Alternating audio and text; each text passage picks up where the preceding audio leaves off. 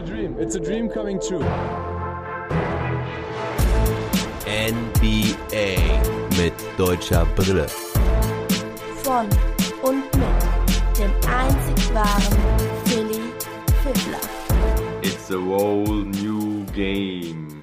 Für die NBA, für die ganze Welt, aber auch für mich. Ein ganz neues Turnier, was dort jetzt in Orlando stattfindet. Ich freue mich tierisch drauf. Es sind nur noch Stunden bis zum Restart der NBA. Es sind keine 24 Stunden mehr, wo ich das Ganze jetzt hier in der Nacht von Mittwoch auf Donnerstag aufnehme. Ja, es geht also tatsächlich bald los. Ich freue mich sehr darauf. Ich habe echt mal wieder überragendes Feedback von euch bekommen in den letzten Tagen. Da habe ich mich sehr, sehr darüber gefreut. Was mir jetzt helfen würde, teilen, weitersagen, empfehlen, bewerten bei iTunes vor allen Dingen, damit mein Podcast auch besser bei iTunes gefunden werden kann. Das wäre jetzt wirklich toll, wenn dieser Podcast sich äh, weiter rumsprechen würde und ich auch mehr Leute erreichen kann, die mich noch nicht kennen. Also nochmal bei Instagram, Facebook, Twitter, in WhatsApp-Gruppen streut das Ganze, schickt die Links rum, sagt, das ist ein guter Pod, der hat auf jeden Fall Spaß gemacht. Das ist nämlich das, was ich überwiegend äh, gesagt bekommen habe. Hab auch Leute erreicht, die sich gar nicht so sehr mit Basketball auseinandergesetzt haben bisher oder sich bisher nicht so wirklich interessiert haben, aber die einfach gesagt haben, der Pod war so lustig mit meinen verschiedenen Gästen, da höre ich gerne wieder rein. Generell versuche ich für die Zukunft auch zwei Zielgruppen zu bedienen. Einerseits möchte ich die absoluten NBA-Nerds erreichen, diejenigen, die sich am liebsten jeden Tag was zur NBA gönnen, auch wirklich tiefe Hintergrundanalysen erfahren möchten, Analysen über die Spiele und so weiter und so fort. Aber ich möchte auch die Leute mitnehmen und begeistern, die NBA eher so am Rande verfolgt haben oder vielleicht auch gar nicht verfolgt haben, jetzt vielleicht auch reinkommen möchten. Und die möchte ich vor allen Dingen halt auch durch die etwas lockeren und und dynamischeren Shows begeistern können. Sucht euch das, was euch gefällt. Natürlich freue ich mich über jede Folge, die ihr hört. Aber wenn ihr sagt, okay, ich bin jetzt kein riesen Basketball-Fan oder NBA-Fan, bleibt vielleicht dran zum sogenannten Trash Talk Table. Trash Talk Table ist also immer, wenn ich mir jemanden hier einlade, ein Gast, mit dem es dann ja auch umso witziger wird. Ich versuche natürlich auch alleine witzig zu sein, aber das zu zweit funktioniert das halt immer deutlich besser. Und darüber hinaus werden wir auch noch einige Sonderaktionen fahren. Ich habe tausende Ideen im Kopf. Ich freue mich darauf, die alle umzusetzen. Und ein Feedback war auch von meinem lieben Hörer Enrico, der die Idee mit dem Phrasenschwein direkt aufgegriffen hat. Fand ich eine coole Idee. Er sagte, bau doch wirklich ein Phrasenschwein hier ein und lass deine Gäste und zahl natürlich auch selber bei jeglichen Floskeln, die wahrscheinlich viel zu häufig vorkommen in meinem Podcast. Aber finde ich eine gute Idee. Immer zwei Euro in die, in, ins Phrasenschwein. Und ja, wenn wir einen kleinen Betrag, nennenswerten Betrag dann mal zusammenbekommen, wird der für einen guten Zweck gespendet. Und mein guter lieber Hörer Enrico hat sich auch nicht nehmen lassen, direkt den ersten Fünfer in die Kasse zu zahlen. Ich muss jetzt noch ein Phrasenschwein, also ein Sparschwein besorgen. Falls einer noch eins übrig irgendwo hat, nehme ich gerne eine Spende an.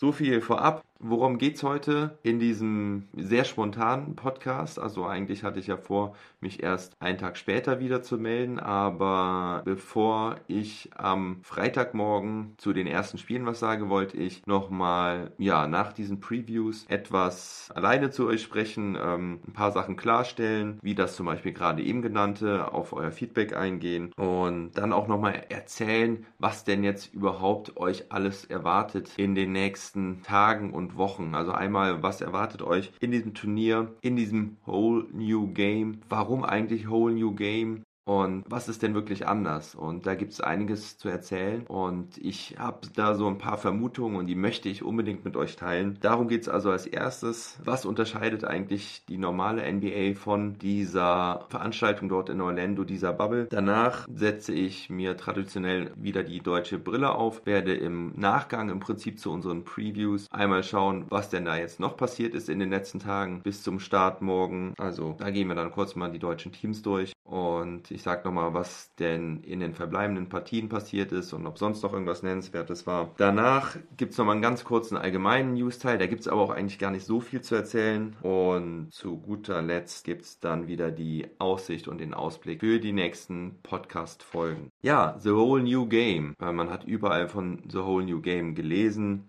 und was gesehen. Was bedeutet das eigentlich? Ich habe gar nicht so viel Offizielles gefunden, aber klar, die Erfahrung und die NBA ist natürlich nicht mehr dieselbe, wie sie noch vor fünf Monaten war. Ja, was bedeutet es? Natürlich bedeutet es erstmal, dass keine Zuschauer vor Ort sind. Das ist die, die größte Änderung. Kennen wir halt auch aus dem Fußball oder aus dem BBL-Turnier, also dem deutschen Basketball-Bundesliga-Turnier. Und es ist natürlich was ganz anderes. Die Fans verändern das Spiel, die bringen eine Dynamik auch in das Spiel, indem sie ihre Teams anfeuern und auch Druck ausüben im Prinzip auf die Spieler. Und es ist einfach toll, so eine schöne Stimmung in der Halle zu haben. Ich war jetzt auch schon in einigen äh, Basketballhallen auf der Welt und erstmal muss man sagen, es gibt äh, dort sehr viele unterschiedliche Stimmungen.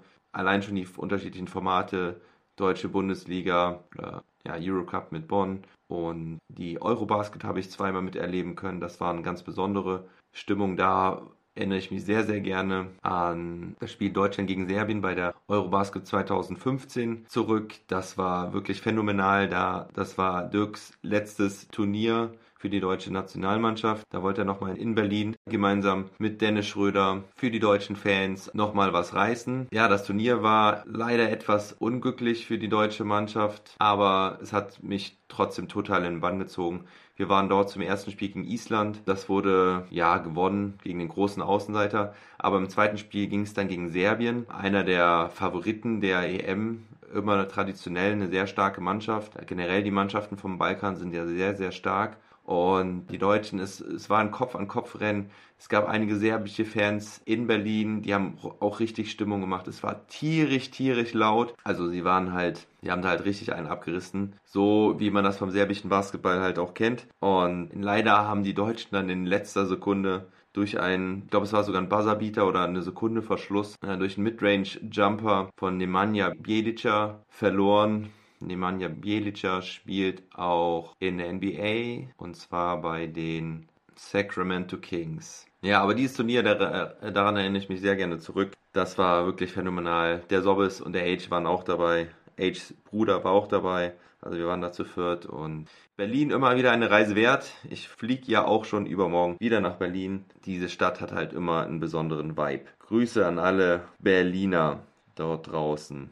Ja, also Basketball ohne Zuschauer natürlich was ganz anderes, weil was ganz Besonderes fehlt. Die NBA hat sich aber in diesem Rahmen des Whole New Game natürlich auch was einfallen lassen. Es sind Zuschauer dazugeschaltet online, also es gibt dort Videowände. Meine, ich habe gehört, es sind immer bis zu 300 Fans, die sich dann quasi via Skype oder via Zoom dort einschalten. Ich weiß nicht, wer das ist. Es sieht auf jeden Fall echt ein bisschen weird aus. Die hampeln dann natürlich auch immer alle rum, winken und erst habe ich gedacht, das ist irgendwie eine Animation oder sowas, weil es so unwirklich aussieht. Diese 300 Gestalten da nebeneinander, die halt da nebeneinander aufgereiht sind, aber eigentlich ja nicht da sitzen und auch nicht nebeneinander sitzen und jeder macht da irgendwas für sich, hat einen Kopfhörer auf. Schon sehr strange. Aber ich will das nicht verurteilen, sondern ich finde das gut, dass man versucht, da neue Wege zu gehen. Denn ähm, man muss halt einfach kreativ sein in diesen Zeiten. Von der ganzen Aufbereitung her, was das Visuelle angeht, bin ich auch sehr zufrieden gewesen bislang bei den Scrimmage Games. Denn ähm, wir haben zum Beispiel von neuen Kameraperspektiven profitiert. Das war wirklich sehr cool. Sie haben an der Seite eine Kamera auf einem Zugsystem, auf einem Schienensystem aufgebaut, wie wir das halt auch aus der Bundesliga zum Beispiel kennen, also aus der Fußball-Bundesliga. Die Kamera, die dann immer auf Ballhöhe mitgeht. Leider haben wir beim letzten Spiel der MFs gesehen, dass das auch ganz schön gefährlich sein kann. Denn Luka Doncic ist dort einmal ziemlich weit rausgelaufen, hat kurz den Kopf auf dieses Schienensystem draufgelegt und die Kamera schwingt dann in seine Richtung mit voller Geschwindigkeit und hätte ihn wirklich beinahe voll erwischt. Also das hätte wirklich eine böse, böse Kopfverletzung geben können. Die, Kamera wurden danach, die Kameras wurden danach auch ausgeschaltet, wie ich gehört hatte. Aber da hat einer nicht ganz bis zu Ende gedacht, glaube ich, weil das hätte wirklich böse ins Auge gehen können. Da will ich mir gar nicht ausmalen, was da hätte unserem guten Luca passieren können. Deswegen ein Gruß nach oben. Dazu sagen wir nur Halleluja, Ja, das war das schöne Halleluja. Da gibt es auch eine sehr schöne Story dazu. Ich werde einen Link dazu posten. Ist natürlich eine Hommage an den Halleluja-Song, den ihr sicherlich alle von irgendwelchen Hochzeiten kennt spätestens oder ja, immer wieder mal bei emotionalen Momenten gespielt wird. Ist sehr geil, das ganze Lied. Und ich habe mir diesen Schnipsel mal rausgeschnitten und werde ihn hin und wieder mal einsetzen. Ja, Videowände das eine. Was aber bisher sehr katastrophal war, war die ganze Tontechnik.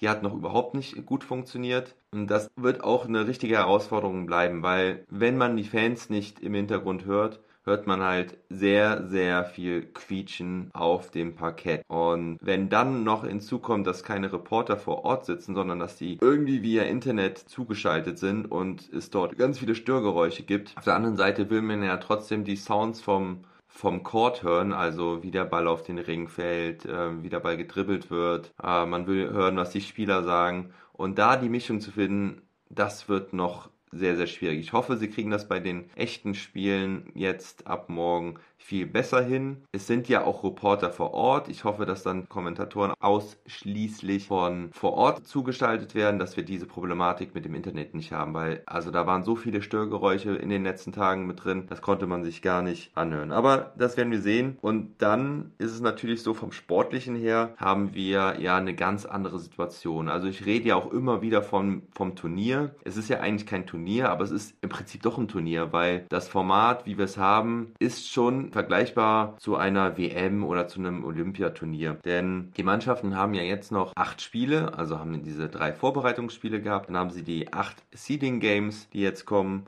Und äh, also insgesamt erstmal elf Spiele, wo sich manche Mannschaften halt auch noch für die Playoffs qualifizieren müssen oder für eine gute Position in den Playoffs. Also um die Position werden halt noch gespielt. Und deswegen ist das schon so eine Art Turnier. Also man hat quasi eine Vorrunde und dann geht's in, in die K.O.-Runde mit den ganz normalen Playoffs. Aber sie reisen alle dorthin, sie sind alle vor Ort, wie jetzt zum Beispiel bei einer Olympia. Man, man trifft sich irgendwie beim Frühstück und läuft sich überall über den Weg. Deswegen deswegen rede ich da immer von dem Turnier. Und ja, jetzt ist ja noch überall Friede, Freude, Eierkuchen. Aber wenn dann auch die Playoffs beginnen, bin ich gespannt, wie dann sich die Rivalitäten der einzelnen Spieler und also der gegnerischen Spieler und Mannschaften auf die Bubble auswirkt. Also da könnte ich mir schon noch vorstellen, dass es da so ein bisschen, ja, Gezanke, Beef oder so Provokationen gibt und wo man dann versucht, in den Kopf des Gegners zu kommen mit irgendwelchen Aktionen, indem man sich,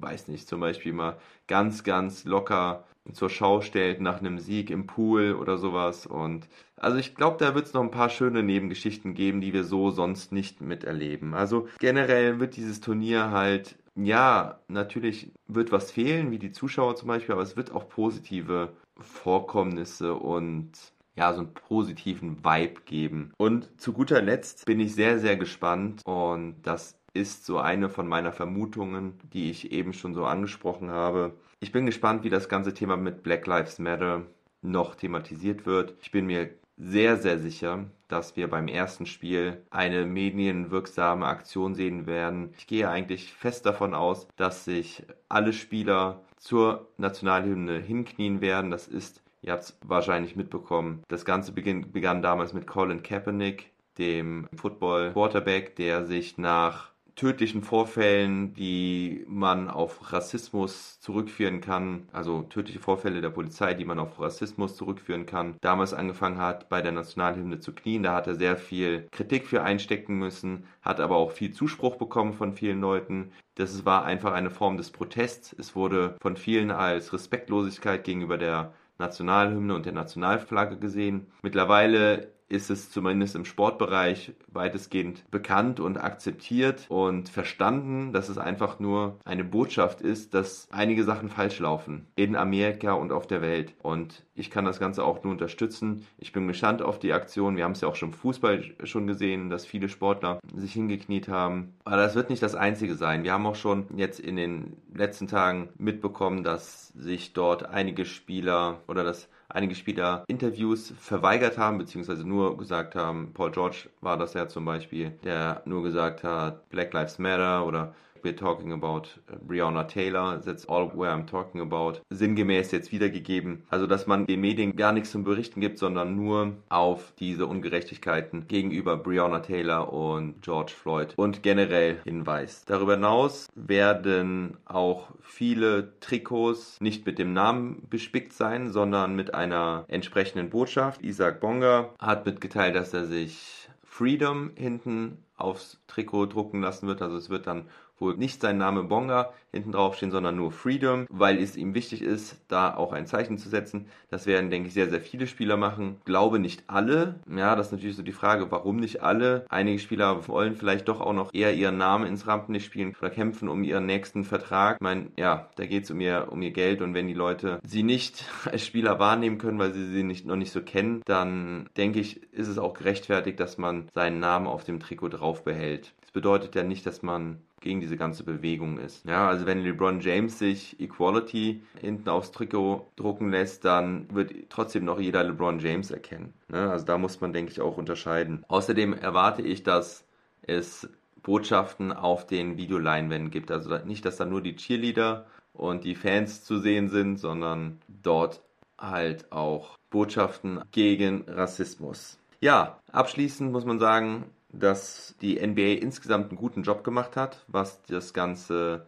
Corona-Thema angeht. Also das hätte ich ehrlich gesagt auch nicht so erwartet. Bislang gab es keinen positiven Corona-Fall in der Bubble und die Spieler sind damit sicherer als überall anders auf der Welt, vor allen Dingen sicherer als in USA oder insbesondere in Florida. Also das haben sie wirklich sehr gut hinbekommen. Das hätte ich so nicht erwartet, weil man sehr, sehr wenig nur gehört hat. Man hat von ja, großen Konzepten gehört, aber man hat kaum Inhalte darüber gehört. Das ist so ein bisschen der amerikanische Weg. In Deutschland wäre das alles total hinterfragt worden und man äh, hätte sich rechtfertigen müssen, ob die Konzepte dann wirklich so, so passen. Aber das hat man dort nicht gemacht.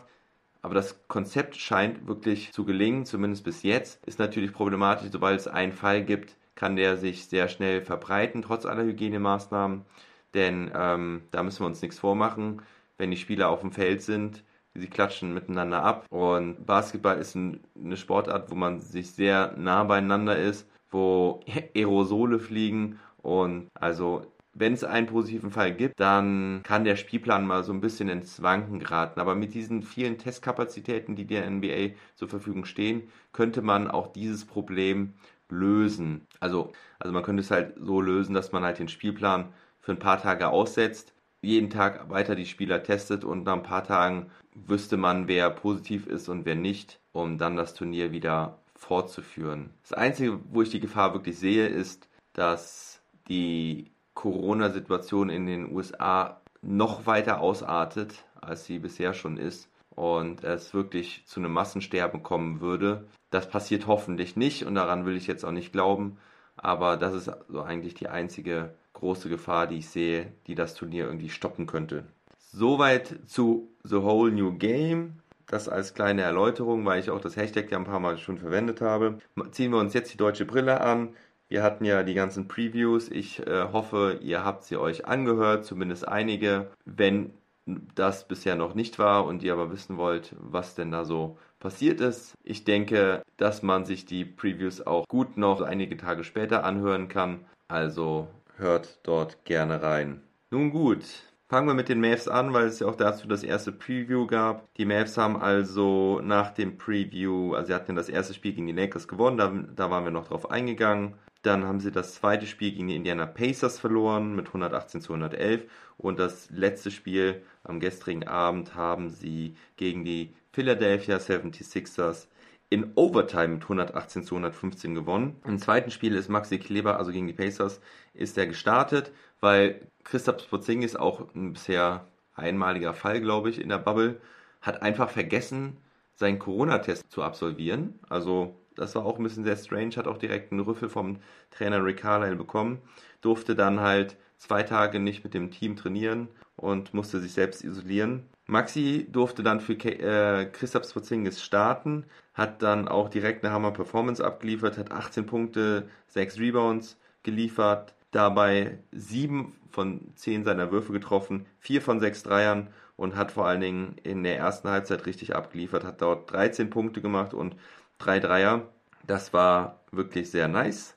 Das Zusammenspiel mit Luca hat da auch sehr gut funktioniert. Und äh, da haben sie ein paar schöne Zusammenspiele gehabt. Einen netten No-Look LU-Pass. Da kann man nur sagen. Welcome to the party. Welcome to the party, liebe Mavs-Fans. Also das macht Lust auf mehr. Blöderweise hat er sich kurz vor Schluss irgendwie ähm, den Finger umgeknickt. Das hat man dann, also war nicht dramatisch, aber man hat dann im Spiel gegen die Sixers gesehen, dass er da auch den Finger wohl getaped hatte. Ich schätze mal, der war nur leicht umgeknickt. Ähm, ist der linke kleine Finger, also ja, das wird wohl nicht weiter tragisch sein. Hat ihn aber wahrscheinlich trotzdem etwas gestört im Spiel gegen die Sixers, denn ähm, da ist er dann wieder von der Bank gekommen, weil Porzingis wieder da war. Porzingis hat auch richtig abgeliefert und Kleber relativ unauffällig hatte nur zwei Punkte, drei Rebounds und zwei Assists. Aber man muss sagen, dass er zumindest am Ende im vierten Viertel dort noch einige wichtige Offensiv-Rebounds geholt hat und noch einen sehr wichtigen Block. So konnten die Mavs dann im vierten Viertel nochmal zurückkommen und das Spiel dann in die Overtime bringen. Und dort hat dann JJ Suave Barrea das Spiel entschieden. Ja, ich hoffe, dass Maxi dann am Freitag in Texas Derby ohne Probleme an seinem Finger wieder richtig abliefern kann. Ich freue mich sehr darauf. Also sie spielen dann ja gegen Houston mit James Harden und Russell Westbrook, die beide auch wieder genesen und dabei sind. Das Spiel gegen die Sixers war übrigens das einzige Overtime-Spiel, also bei den Scrimmage Games. Und als die reguläre Spielzeit dann vorüber war, war es ganz lustig, weil Luka Doncic so Andeutungen gemacht hat, komm, was soll der Quatsch? Wir müssen doch jetzt hier nicht weiterspielen. Hatte auch irgendwo recht. Man hätte es auch ruhig unentschieden werten lassen können und die Jungs nicht dann noch in fünf extra Minuten schicken müssen.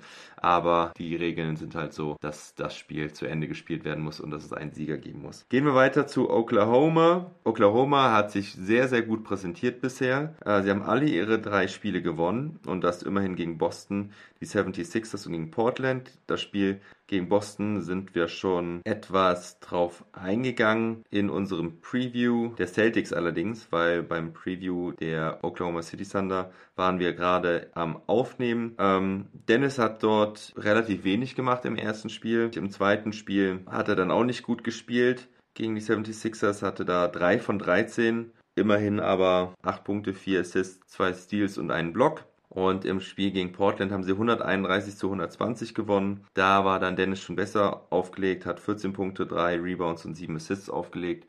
Und das Ganze bei 5 von 9 Würfen.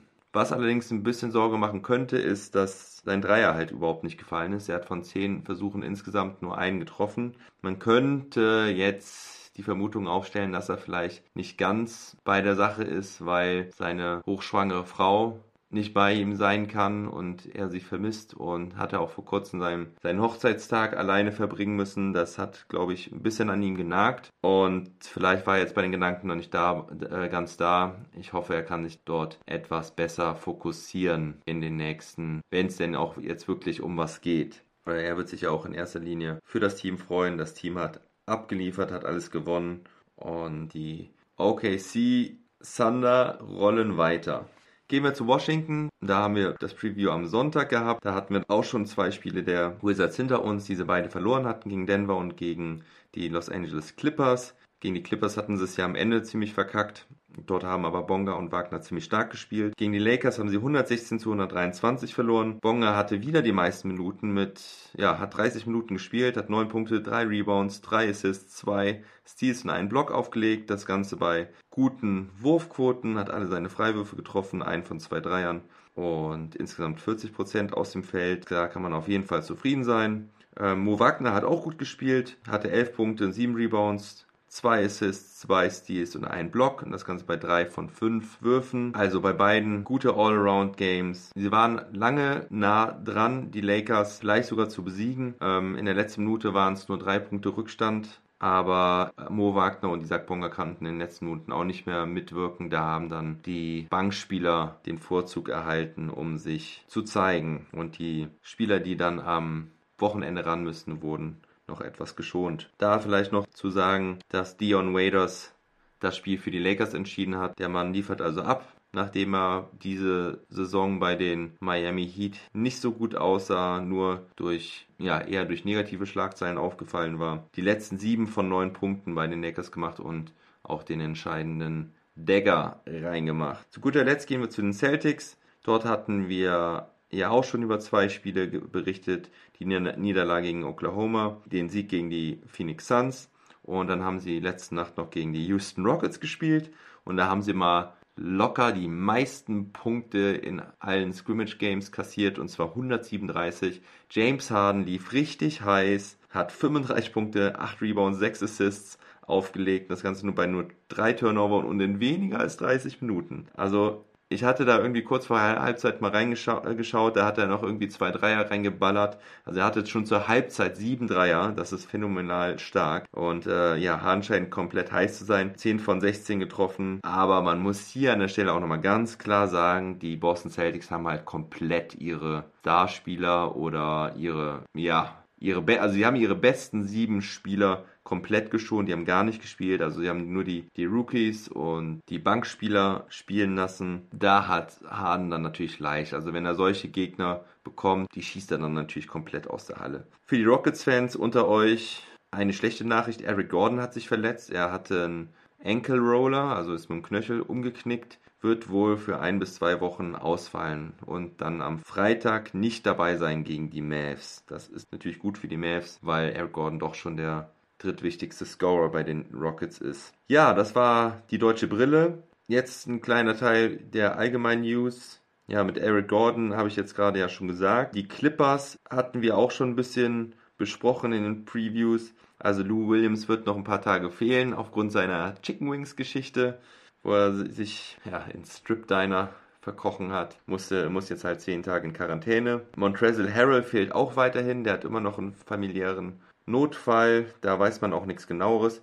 Aber dafür ist Patrick Beverly wieder zurückgekehrt und kann wohl morgen mitwirken. Ist aber noch nicht klar, ob er spielen wird. Genauso Ivica Subac, den haben wir auch schon im letzten Scrimmage Game der Clippers wieder gesehen. Der hatte ja bis dahin auch noch gefehlt. Bleiben wir direkt bei den Spielen morgen. Da spielen nämlich noch die Pelicans gegen die, also die New Orleans Pelicans gegen die Utah Jazz. Das ist das erste Spiel, was um 0.30 Uhr stattfindet. Ähm, Zion Williamson ist noch fraglich. Er ist wieder da.